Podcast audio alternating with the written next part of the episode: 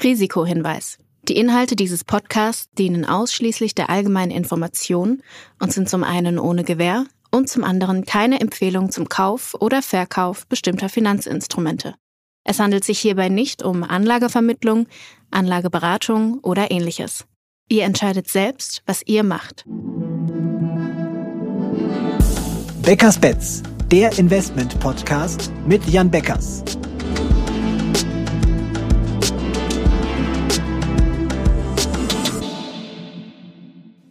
Hallo Jan. Hallo Christoph. Ja, jetzt hast du schon meinen Vornamen verraten. Die Stammhörer haben es äh, bestimmt schon bemerkt, beziehungsweise auch am Ende der vergangenen Folge ja schon gehört. Denn Florian ist auf die Seite der Unternehmensgründer gewechselt. Ich darf jetzt diesen tollen Podcast von ihm übernehmen. Und damit ihr auch alle wisst, mit wem ihr es zu tun habt, ich mache es ganz kurz. Mein Name ist Christoph Damm. Ich bin seit knapp 20 Jahren Finanzjournalist und vielleicht hat mich der ein oder andere auch schon mal gehört. Ich gehöre nämlich zum Team des Podcasts Ohne Aktien wird schwer. Und jetzt freue ich mich aber sehr darauf, regelmäßig mit dir, Jan, in die Tech-Welt abzutauchen und mich auch mit dir darüber auszutauschen. Und ähm, deswegen fangen wir auch direkt an. Meiner Meinung nach ähm, ist das Bild ein bisschen diffus fast schon, denn wenn wir mit einem Unternehmen anfangen wollen, das letzte Woche seine Zahlen vorgelegt hat, Adobe, dann ist das durchaus spannend. Der Umsatz ist um 10% gewachsen im Quartal, das Ergebnis die Aktie um 20% gewachsen. Die Kennzahlen also über den Erwartungen und am Ende gab es doch Enttäuschung, weil der Ausblick ja nicht ganz so gut war, obwohl es da auch keine allzu großen Abweichungen gab. Sind das jetzt die Erwartungen schon wieder, die in den Himmel wachsen und für Unternehmen schon wieder schwer zu erreichen sind?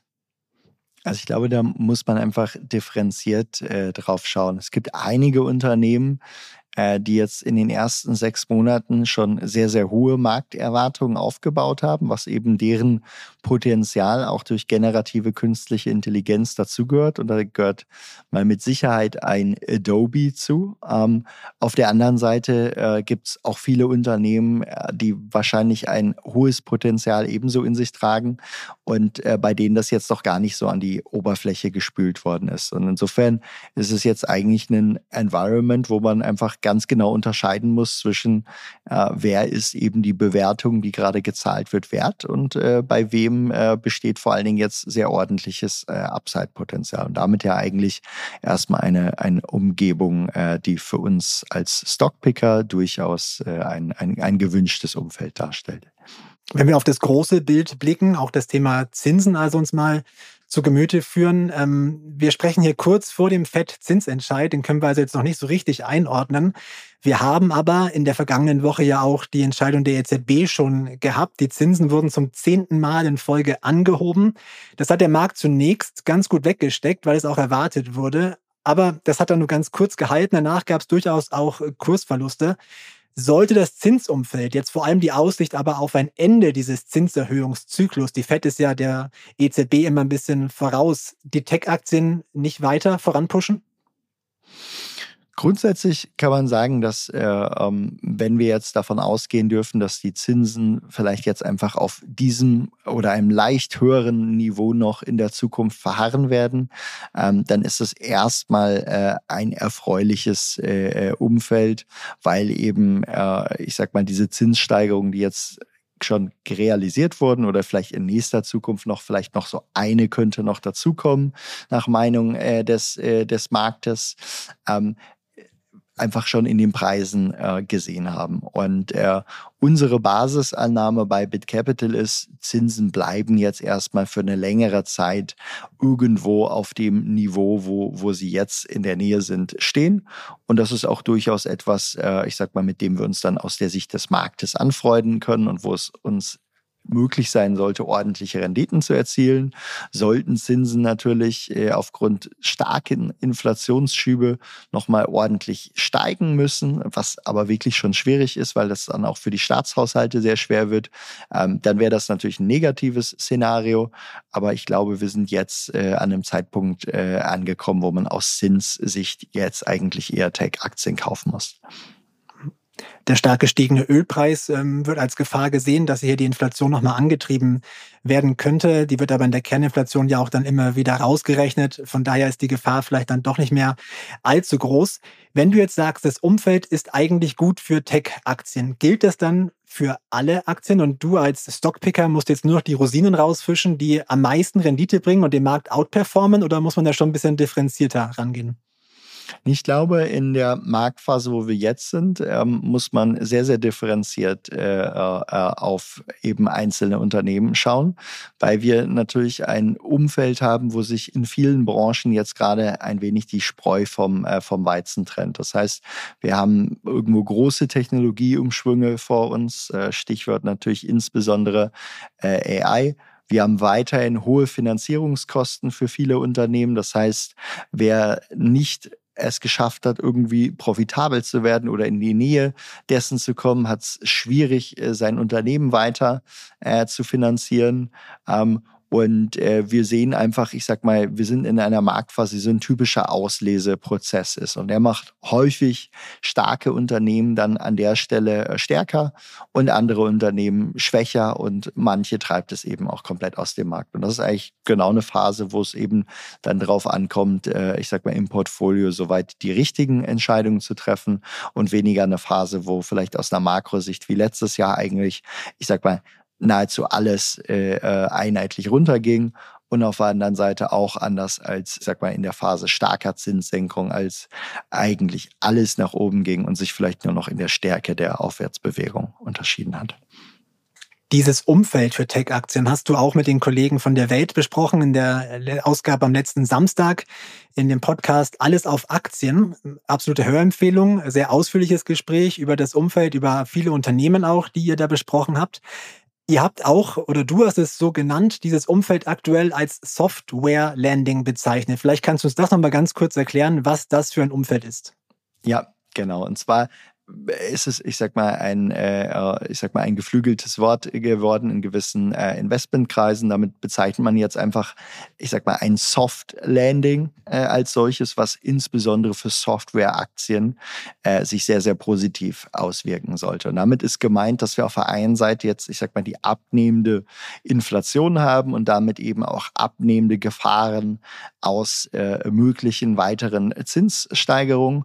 Und auf der anderen Seite zumindest in den den USA sieht es eben auch so aus, als bekäme man das eben gerade hin, ohne dass man damit eine harte Rezen Rez äh, Rezession auslöst. Das heißt, es gibt dort irgendwie vielleicht eine Abkühlung der Wirtschaft, die man ja auch gerade irgendwo in den Jobmarktdaten äh, sieht, aber jetzt auch nichts allzu Dramatisches, was dann einen großen Schock wiederum für die Nachfrage auslösen würde. Und in diesem Umfeld profitieren natürlich die grundsätzlich günstig gewordenen Software- und äh, Tech-Aktien jetzt von gesunkenen Zinsen. Gleichzeitig wachsen die aber strukturell ordentlich äh, weiter und sind damit äh, aus Sicht von Investoren eigentlich äh, als, als Kategorie schon mal eine, eine ziemlich gute Wahl.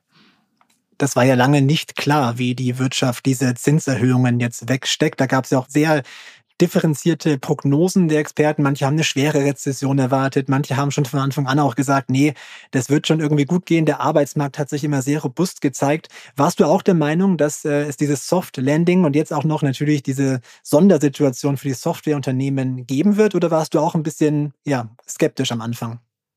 Also ich würde sagen, da haben wir uns keine, äh, äh, ich sag mal, übermäßig spezielle Meinung äh, äh, zu erlaubt, wenn wir jetzt auch mal auf den, ich sag mal, weiteren Verlauf oder den, den bisherigen Verlauf des, äh, des Jahres äh, geguckt haben. Wir kamen eher, wenn wir jetzt mal auf dieses Jahr schauen, aus der Perspektive, ähm, künstliche Intelligenz, insbesondere generative künstliche Intelligenz, wird für insbesondere Tech-Unternehmen, aber eigentlich für alle Branchen eine gewaltige Chance darstellen, Produktivitätsgewinne in sehr kurzer Zeit äh, im Vergleich zu anderen Technologien zu, re, äh, zu, zu realisieren. Und das haben wir als sehr positiven Katalysten gesehen, der Äh, zunächst einmal insbesondere eben natürlich bei betroffenen Tech-Unternehmen und da eben gerade der Infrastrukturebene, das heißt beispielsweise ein Nvidia, aber auch vielen Cloud-Service-Providern für ein sehr positives Umfeld sorgen sollte. Insofern haben wir dort einfach so eine gewisse, ich sag mal, Sonderkonjunktur in gewissen Marktsegmenten vorhergesehen und wir sind davon ausgegangen, dass diese in jedem Fall stärker sein sollte für, für diese Unternehmen als eben mögliche, eine möglicherweise, aber auch unsicher bevorstehende äh, Rezession. Insofern ähm, aktuell scheint sich das an der Stelle zu bewahrheiten. Und auch jetzt ist es so, dass wir sagen, wir nehmen keinen besonders starken Makro View ein, keinen irgendwie stark abweichenden, der jetzt von den, ich sag mal, führenden ähm, äh, äh, Makro-Research-Hausern der Welt irgendwie abweichen würden, sondern sagen einfach, okay, wenn wir auf unser Portfolio gucken, also den Bottom-up-View aufnehmen, dann sehen wir einfach durch die Bank dort äh, starke Zahlen, äh, alternative Daten aus Quartalen, äh, die, wir, die wir tracken. Und das, würde ich sagen, ist natürlich für unser Portfolio in diesem Umfeld, wo eben Einzeltitel sich wieder unterschiedlich bewegen. Eigentlich für uns die wichtigste Informationsquelle, die uns recht äh, optimistisch macht für unser Portfolio. Dann sind und bleiben wir auch bei dem Thema künstliche Intelligenz, was du gerade angesprochen hast. Das ist ja eines der, wenn nicht sogar das Thema im Tech-Bereich derzeit. Kann man so ein bisschen definieren, in welcher Phase dieses Themas wir uns befinden? Also sind wir schon mittendrin im Boom? Sind wir am Anfang des Booms? Oder hat man ihn jetzt schon verpasst, wenn man nicht auf den Zug aufgesprungen ist als Anleger? Ja, also da kann ich mit äh, sehr hoher Gewissheit äh, sagen, wir stehen ganz am Anfang äh, dieses Booms. Ähm, so ein Boom, der uns mit hoher Wahrscheinlichkeit bevorsteht, der vollzieht sich natürlich in mehreren Phasen und auch in mehreren Wellen. Es gibt immer mal, ich sag mal, äh, auch kurze Rücksetzer äh, auf so einem Weg. Es kann auch mal längere äh, geben, aber wir sprechen hier eher von einer, ich sag mal, sehr, sehr produktiven Wachstumsphase von wahrscheinlich 10 oder 20 Jahren äh, und möglicherweise noch deutlich länger, die uns dort jetzt bevorsteht. So, und das verläuft dann natürlich in unterschiedlichen Wellen. Wir haben jetzt, ich sag mal, gerade ja mit äh, dem, dem Launch von, äh, ich sag mal, ChatGPT 4 als nochmal leistungsfähigste Version äh, nochmal, ich sag mal, einen deutlichen Schub äh, gesehen. Jetzt auch im, äh, im zweiten Quartal, auch in der Nutzung. Ich sag mal, die in der Spitze waren wir bei etwa 150 Millionen ähm, äh, Nutzern äh, von ChatGPT. Ähm, das ist jetzt zuletzt ein kleines bisschen heruntergekommen, wobei dazu auch die Sommerpause äh, verantwortlich äh, sein kann, weil insbesondere am allermeisten wird das Produkt eben auch von Schülern für ihre Hausaufgaben äh, genutzt. Was aber spannend zu beobachten ist, dass einfach der ganz große Anteil der Nutzer sind wiederkehrende Nutzer. Das heißt, es sind Nutzer, die weiterhin, äh, ich sag mal, das Produkt nutzen, äh, es für nützlich halten. Man kann davon ausgehen, dass ausgelöst auch wieder von den nächsten stärkeren Versionen, die möglicherweise von OpenAI auf den Markt kommen, aber eben auch vom erstarkenden Wettbewerb, äh, wir dann einfach, äh, ich sag mal, eine weitere Welle sehen und diese vermutlich Nutzerzahlen äh, auch, ich sag mal, in den nächsten zwölf Monaten vermutlich nochmal mindestens äh, verdoppeln können. Und äh, insofern, wir sind früh in den Auswirkungen der Technologie. Wir sind auch noch sehr, sehr früh in den kommerziellen Auswirkungen äh, der Technologie. Bei Unternehmen wie Nvidia sind diese natürlich schon stark spürbar ähm, insbesondere beim, äh, bei den Infrastrukturunternehmen. Aber wir sehen jetzt eben auch zunehmend, wie die interessanten Applikationen auf den Markt kommen. Und wir glauben, dass äh, äh, dort sowohl viele spannende neue Produkte gerade entstehen, die natürlich, ich sag mal, ihre ein, zwei, drei Jahre brauchen, um sich dann zu wirklich reiferen Produkten zu entfalten. Wir sehen aber auch bereits jetzt, wie künstliche Intelligenz auf der Kostenseite bereits zu sehr, sehr interessanten Einsparungen führt. Und da ist natürlich zuallererst die erhöhte Produktivität von Softwareentwicklern zu nennen, die äh, den äh, Software Copilot äh, benutzen. Das heißt, äh, man darf davon ausgehen, dass ein Programmierer, der einen derartigen Copiloten nutzt, je nach Aufgabe, je nach Tätigkeit, die er hat, etwa 30 bis 100 Prozent produktiver wird. Und wenn man sich dann überlegt, zu wie viel Prozent eigentlich die Softwareentwicklungskosten ähm, für eben Technologieunternehmen äh, äh, zu Buche stellen, dann muss man sagen, dann sind allein das schon sehr, sehr deutliche Effizienzgewinne, die jetzt so in den nächsten, ich sag mal, sechs bis 36 Monaten äh, äh, zu Gutteilen realisiert werden können. Das heißt, da steht jetzt erst die wirklich spannende Zeit äh, voraus, wenn das wirklich so ist. Ähm, jetzt hast du angesprochen, die Auswirkungen für, für Unternehmen, aber es hat dann ja wahrscheinlich auch, wenn jetzt äh, viele Stellen wegfallen, Arbeitskräfte frei werden, vielleicht auch für andere Stellen, ähm, auch Auswirkungen auf die gesamte Wirtschaft, dieses Thema KI. Ne? Also du hast auch gesagt in dem im Podcast mit äh, Alles auf Aktien, dass es auch disinflationär wirken wird. Wie genau soll das funktionieren? Ja, also ich glaube, ähm, äh, diese Produktivitätsgewinne, die brauchen jetzt natürlich eine Zeit, bis sie sich dann wirklich auf volkswirtschaftlichem Level auch entfalten. Wenn man auf einzelne Unternehmen guckt, dann sieht man das. Typischerweise ist aber jetzt so die guten Tech-Unternehmen, die das jetzt schon umgesetzt haben und die jetzt Produktivitätsgewinne äh, sehen, die entlassen jetzt nicht ihre, äh, ihre wichtigen Developer-Ressourcen, sondern die werden einfach noch produktiver, die werden noch mehr gute Produkte in kurzer Zeit auf den Markt bringen. Das ist jetzt so in der ersten Phase. Vor allen Dingen werden sie aber vermutlich bei Neueinstellungen, das sehen wir schon in einigen Daten, deutlich vorsichtiger werden oder deutlich zurückhalten. Und das führt jetzt schon teilweise dazu, dass die Gewinne, die man dann in jetzigen, aber auch in den folgenden Quartalen sehen kann, vielleicht in vielen Fällen einfach zum Positiven äh, überraschen werden.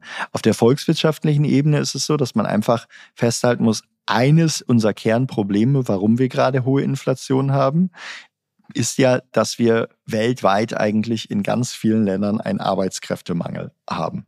Und äh, da eben künstliche Intelligenz, insbesondere auch generative künstliche Intelligenz, viele Formen der Arbeit, insbesondere eben beispielsweise Backoffice, Bürotätigkeiten, Programmierjobs haben wir schon drüber gesprochen, äh, aber auch viele andere Formen der Arbeiten, gerade aktuell diejenigen, die viel mit Texten zu tun haben, sei es jetzt Rechtsanwälte, ähm, äh, sei es äh, eben aber auch Journalisten, ähm, deutlich, deutlich produktiver machen können. Ähm, das wird zu kostensenkenden Effekten führen, die sich dann natürlich auch wiederum in Marktpreisen im Laufe der Zeit widerspiegeln. Natürlich wahrscheinlich wird es einerseits in erhöhten Unternehmensmargen landen, andererseits dann aber auch dank des Wettbewerbs wiederum in niedrigeren Kosten. Wenn wir jetzt dann noch mal ein bisschen weiter nach vorne schauen, dann gibt es natürlich auch sehr, sehr große Tätigkeitsfelder, beispielsweise das, ich sag mal, das Tätigkeitsfeld von Taxifahrern oder Uberfahrern, ähm, wo wir jetzt jetzt schon sehen, in einzelnen Städten weltweit ähm, ist das vorherige Science-Fiction-Phänomen des Robotaxis bereits jetzt Realität geworden. Das heißt, da fahren bereits Taxis, die man buchen kann, ohne Fahrer. Und das ist natürlich etwas, was jetzt graduell in den nächsten Jahren auf viele weitere Regionen in der Welt ausgerollt werden wird. Und das hat natürlich dann ein sehr hohes äh, Potenzial zur Einsparung von Arbeitskräften zur Folge. Und dann stellt sich natürlich diese Frage, erstmal können dadurch die Kosten für diese Produkte, für diese Dienstleistungen deutlich sinken, weil typischerweise der Fahrer dort natürlich einen sehr hohen Kostenanteil äh, darstellt. Auf der anderen Seite ist natürlich das Problem, was man sich fragen muss, ob dann wiederum für diese Leute gleichzeitig die neuen Jobs entstehen, für die sie dann eben auch qualifiziert sind. Und das ist typischerweise auch ein Anpassungsprozess, der dort erstmal vor sich gehen muss. Da wir aber jetzt aus einer Phase der Arbeitsmittel oder der, der Arbeitnehmerknappheit kommen, werden die volkswirtschaftlichen Effekte sicherlich erstmal positiv sein, weil es gibt eigentlich gerade viele offene Stellen, die nicht besetzt werden können. Also viele Branchen werden davon betroffen sein. Hier sitzt noch ein Mensch. Ich bin noch keine KI. Ich hoffe, das bleibt auch noch lange so. Aber wir hören auf jeden Fall die Chancen, die sich dadurch ergeben. Und wir hören auch raus, dass du dieses ganze Thema dermaßen im Blick hast und dich da auch informierst und natürlich auch viele Gespräche führst. In der letzten Folge warst du ja auf dieser Goldman Sachs Konferenz in San Francisco, hast da viele Gespräche geführt. Jetzt wollte ich zu dem Thema kommen. Wie gehst du vor, wenn du eine Aktie entdeckst oder suchst im KI-Bereich? Ähm, Ihr habt sehr viele Zahlen, sehr viele Daten, sehr viele Fakten, die fundamentalen Kennzahlen. Dann bist du vor Ort, sprichst mit den Unternehmensgründern, mit den Menschen hinter einem Produkt. Was ist der erste Anknüpfungspunkt für dich, für ein Unternehmen? Und äh, wie läuft dieser Investmentprozess dann wirklich ab? Also typischerweise, wenn wir äh, uns Unternehmen anschauen, dann schauen wir als allererstes einmal hin, finden wir das Produkt oder den Service, den sie anbieten, wirklich gut. Und wie steht dieses Unternehmen da damit eigentlich im Wettbewerb da. Und wenn wir, ich sag mal dort auf das Beispiel Nubank, eine unserer großen Positionen gucken, ähm, mit einem NPS, einem Kundenzufriedenheitswert von 90, stehen sie einfach in der Bankenlandschaft damit äh, erstmal einmalig da. So, und wenn man jetzt identifiziert hat, die haben wirklich attraktives Produkt, da muss man natürlich sich fragen, ähm, können sie dieses Produkt irgendwo attraktiv und profitabel an den Markt bringen. Und wenn man wieder dann auf den, den Fall Nubank äh, da referenziert, die haben tatsächlich ähm, 85 Prozent niedrigere Kosten als ihre derzeitigen Hauptwettbewerber bei der Erstellung der Bankprodukte. Und das liegt einfach daran, dass sie mit etwa 10 Prozent des Personals klassischer Banken an der Stelle auskommen in ihren AI-optimierten äh, und datenoptimierten äh, Prozessen. Wenn man dann drauf guckt, okay, Nubank hat inzwischen etwa 80 Millionen Kunden, die eben teilweise oder ich sag mal vielfach täglich oder zumindest wöchentlich die Produkte benutzen, dann wird man schnell darauf kommen, dass okay, Nubank eigentlich sich gerade einen ganz interessanten Schatz an Nutzerdaten aufbaut. Und dann stellt sich natürlich die Frage, wenn man diese Daten hat, haben sie auch die technologische Kompetenz aus diesen Daten und aus diesen Nutzererlebnissen, die sie haben, dann wiederum gute Produkte an der Stelle zu bauen? Und sind sie, was ihre eigenen Engineering-Teams angeht, in der Lage, wirklich gute AI-Algorithmen sinnvoll zu bauen? Haben Sie dafür die nötigen Datenstrukturen äh, gut sortiert äh, bereits vorhanden? Sind Sie eigentlich ready, das jetzt umzusetzen? Und das ist natürlich, ich sag mal, eine wichtige Frage, die man sich stellt und die man natürlich versucht abzuleiten an, was haben die denn bis jetzt so dort, äh, ich sag mal, in verwandten Feldern äh, geleistet. Und jetzt, ich sag mal, ist ja Nubank beispielsweise noch nicht mit generativer künstlicher Intelligenz in Erscheinung getreten, wie eigentlich fast kein Bankprodukt, weil es natürlich als reguliertes Umfeld auch äh, in dem Umfeld manchmal länger dauert, etwas auf den Markt zu bringen. Aber man kann natürlich versuchen, andere Indikatoren sich anzuschauen. Und dann schaut man beispielsweise auf einen ähnlichen Prozess, wo sie es geschafft haben, bei der, äh, bei der Kreditbewilligung oder beim Credit Underwriting, wie man so sagt, ähm, es geschafft haben, eben dank sehr, sehr gutem, äh, äh einem sehr, sehr guten Datenteam und einem sehr, sehr guten Machine Learning Team etablierte Banken eben auch in der Qualität, das heißt bei der Frage, wie viel Kreditausfälle gibt es dort, etablierte Banken bei weitem schlagen konnten, obwohl sie diesen Prozess mit viel weniger Kostenaufwand durchführen. das ist beispielsweise wiederum ein guter Indikator dafür, dass sie auch bei künftigen ähm, äh, ähnlichen Fragestellungen äh, wieder vorne äh, liegen werden. Und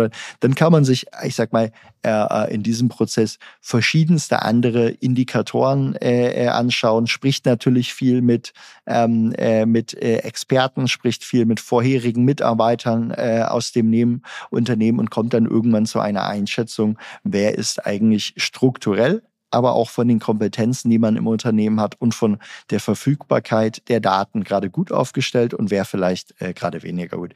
Tendenziell kann man sagen, ähm, Unternehmen, die sehr groß sind und sehr, sehr viele Daten haben, sind häufig sehr, sehr gut positioniert, aber auch nur dann, wenn sie intern die Kultur und die Prozesse haben, eben auch aus diesen vorhandenen Daten wiederum spannende neue Produkte zu erstellen. Jetzt ist Nubank auch deswegen ein gutes Beispiel, weil die Bank ja in Südamerika unterwegs ist. Und gerade wenn man hier als Privatanleger jetzt so eine Aktie findet, da Informationen zu finden, ist ja wirklich schwer. Ihr habt ja Leute immer wieder vor Ort. Wie wichtig ist dieser Austausch mit den Experten auch, die wirklich da sind, die das Produkt vielleicht nutzen, kennen, Informationen besser bekommen? Ähm, ist das ein Vorteil, den man als Privatanleger jetzt in Deutschland zum Beispiel gar nicht abbilden kann? Also es ist auf jeden Fall sehr hilfreich, dass wir unser Teammitglied, einen Brasilianer, eben in Sao Paulo vor Ort haben und der nicht nur das Produkt sehr, sehr aktiv nutzt und auch alle Wettbewerber äh, für uns getestet hat, sondern eben auch Nubank bereits in anderer Funktion beim IPO begleitet hat. Und äh, äh, insofern ist das natürlich für uns eine ergänzende, wichtige Informationsquelle. Ähm, darüber hinaus muss man sagen, wir haben es äh, geschafft, einfach äh, dort als Investor auch einen guten Draht zum Management äh, aufzubauen. Das heißt, können uns regelmäßig zuletzt eben vor zwei Wochen äh, mit dem Team dort äh, austauschen. Auch das äh, ist, äh, ich sag mal, ein weiterer Schritt im Prozess, der es natürlich uns ermöglicht, im Laufe der Zeit auch so ein bisschen die Prognosen, die dort abgegeben äh, werden und die Aussagen zu tracken. Ähm, und das hilft einem dann natürlich über die Zeit, je länger man auch ein Unternehmen kennt und dort investiert ist, ähm, einfach immer bessere, ich sag mal, eine immer höhere Konfidenz zu entwickeln, wenn eben, äh, äh ich sag mal, die die, die Aussagen, die getroffen werden, dort auch äh, realisiert werden. Und äh, das ist natürlich aus der Sicht eines Privatanlegers, der weniger Ressourcen und Zeit hat, gerade bei Unternehmen in fremden Märkten, schwieriger als jetzt, ich sag mal, bei einem Unternehmen auf dem Heimatmarkt, wo man vielleicht selber irgendwie viele Touchpoints hat äh, und äh, vielleicht Unternehmen selber auch aus der Kundenerfahrung einschätzen kann. Ähm, das ist eine Perspektive, die wir in der Regel für sehr, sehr wichtig halten arbeiten und ja, wo wir insofern auch viel Zeit unseres Teams einfach ins, ins Testen von Produkten stecken. Jetzt ist ja das Finden und das Kaufen von Aktien das eine. Ich würde ganz gerne mal auf die andere Seite schauen, nämlich auf das Verkaufen, denn das ist vielleicht auch für Privatanleger noch schwerer. Also wie viel Zeit gebe ich einer Aktie, wenn sie jetzt gegen mich läuft nach dem Kauf? Oder wann ist die, die richtige Zeit, Gewinne mitzunehmen? Ist das bei euch auch datengetrieben, automatisiert, diese Entscheidung zu treffen? Oder ist das auch eine menschliche Entscheidung am Ende oder eine Mischung aus beidem? Also letzten Endes versuchen wir dort wiederum auf die Datenlage zu schauen. Das heißt, wir haben äh, für äh, die Unternehmen, wo wir investiert sind, ein Modell laufen, was einen Businessplan auf typischerweise etwa die nächsten zehn Jahre äh, inkludiert. Und wenn eine Aktie jetzt in kurzer Zeit stark an Wert dazu gewinnt, dann führt es dazu, dass im Modell die erwartbare Rendite abnimmt äh, an der Stelle, weil eben ja ein Teil dieser Rendite bereits realisiert wurde. Und das führt dann normalerweise dazu, dass diese Aktie erstmal unattraktiver äh, wird für uns und dann vielleicht eben äh, man im Portfolio-Management die Entscheidung trifft, hier jetzt Gewinne mitzunehmen und dann an anderer Stelle, wo es eben gerade besonders attraktive Bewertungen gibt, äh, diese wieder zu reinvestieren. Das ist jetzt aber auch kein vollautomatisierter Prozess, sondern am Ende das Modell gibt uns natürlich Werte an, die wir als Indikator Indikatoren ähm, verwenden. Wenn aber gleichzeitig während dieses Kursanstiegs sich äh, die, die, ähm, die Verfassung des, des Geschäftes deutlich verbessert hat, das heißt, wir jetzt erwarten, okay, wenn die dieses Jahr jetzt 20 Prozent schneller gewachsen sind, dann können sie es vielleicht auch in den nächsten Jahren tun. Dann hingegen passt man einfach die Annahmen im, äh, im Businessplan an und schaut eben, dass, äh, ich sag mal, man dann auf den neuen Wert äh, äh kommt, der dort äh, berechnet wird und, und, und schaut sich diesen eben genau an an. Es kann aber natürlich auch sein, dass mal äh, eine Aktie stark fällt. Äh, und dann muss man eben äh, schauen, gibt es klare Gründe dafür, weil häufig ist der Markt nicht ganz doof. Häufig hat es dann irgendwelche objektiven Gründe und man muss dann einfach seine Investmentthese an der Stelle äh, überprüfen, ob die noch genauso zutrifft. Und es gibt dann, ich sag mal, die schönen Fälle sind natürlich eigentlich, wenn eine Aktie massiv fällt gerade, obwohl äh, es eigentlich operativ dazu keine wirklichen Gründe gibt. Das war beispielsweise, äh, ich sag mal, letztes Jahr, äh, Ende letzten Jahres bei vielen Aktien der Fall. Und wenn man dann sich eben aufgrund der Datenlage, die man selber hat, die man trackt und der Gespräche, äh, die man führt und der sonstigen Research, die man macht, sich sehr sicher sein kann, dass das eigentlich jetzt, ich sag mal, äh, keine fundamental begründete Bewertung ist, dann stellt das in aller Regel eine Chance äh, äh da, dort äh, nachzukaufen und vielleicht die Positionen größer äh, zu machen. Das setzt aber natürlich voraus, dass man einen klaren eine klare Sicht auf diese Aktie hat und idealerweise eben auch auf harte Daten oder Fakten in der Entscheidung zurückgreifen kann. Und das ist natürlich äh, umso mehr der Fall, umso mehr Zeit oder Ressourcen man eben hat, sich äh, damit auseinanderzusetzen. Ich wollte gerade schon sagen, das klingt ja nach einem klaren theoretischen Plan, aber abschließend gefragt, jemand wie du, der so lange am Markt dabei ist, juckt es da nicht auch mal in den Fingern zu sagen, das Modell, das stimmt mir jetzt irgendwie nicht, ich muss jetzt anders agieren oder hältst du dich wirklich immer strikt an diese Daten? Nein, letzten Endes, äh, ich sag mal, müssen wir natürlich äh, äh, Entscheidungen treffen, die irgendwo äh, sehr, sehr vielschichtig sind. Ähm, und äh, es ist nicht so, dass es jetzt ein automatisierter Prozess ist. Äh, ich sag mal, dass äh, irgendwo das, das Modell einen niedrigeren Return anzeigt und man dem äh, dann automatisch äh, an der Stelle folgen muss. Die Frage, die sich einfach dann stellt, ist, hat sich an den Business Assumptions etwas geändert. Und wenn wir jetzt beispielsweise den Nvidia Case äh, nehmen, dann wurde ja im Laufe dieses Jahres äh, sehr, sehr deutlich, dass die Geschäftsaussichten eben noch viel besser waren, als es jeder Analyst vorher eingeschätzt hatte. Und auch äh, äh an, auf der Seite, äh, ich sag mal sogar nochmal unsere eigenen sehr hohen Erwartungen übertroffen wurden. Und dann muss man eben an der Stelle eher den Business Case äh, äh, an, anpassen. Aber es ist kein hochautomatisierter Prozess, sondern letzten Endes liefern die Modelle, die man aufgestellt hat, natürlich Indikatoren. Ähm, wenn man aber eine begründete gute Sicht hat, warum man sagt, temporär ähm, äh, sind dort vielleicht einige Mechanismen außer Kraft gesetzt, dann äh, kann man natürlich auch jederzeit davon abweichend entscheiden. Also wir hören, da fließt sehr viel Zeit, sehr viel Ressourcen rein. Jan, vielen Dank für die Einschätzungen wieder in dieser Woche. Sehr gerne. Dann würde ich sagen, bis zum nächsten Mal. Genau, vorher noch ganz kurz der Hinweis, der hat sich nicht geändert. Gibt es Themenwünsche, gibt es Kritik, gibt es Hinweise, gibt es Fragen oder Feedback? Alles einfach per Mail an beckers-betz at financeforward.com. Und wir freuen uns natürlich auch, wenn ihr uns positiv bewertet bei dem Podcast-Anbieter eurer Wahl, egal ob Apple oder Spotify. Bis zum nächsten Mal. Bis bald.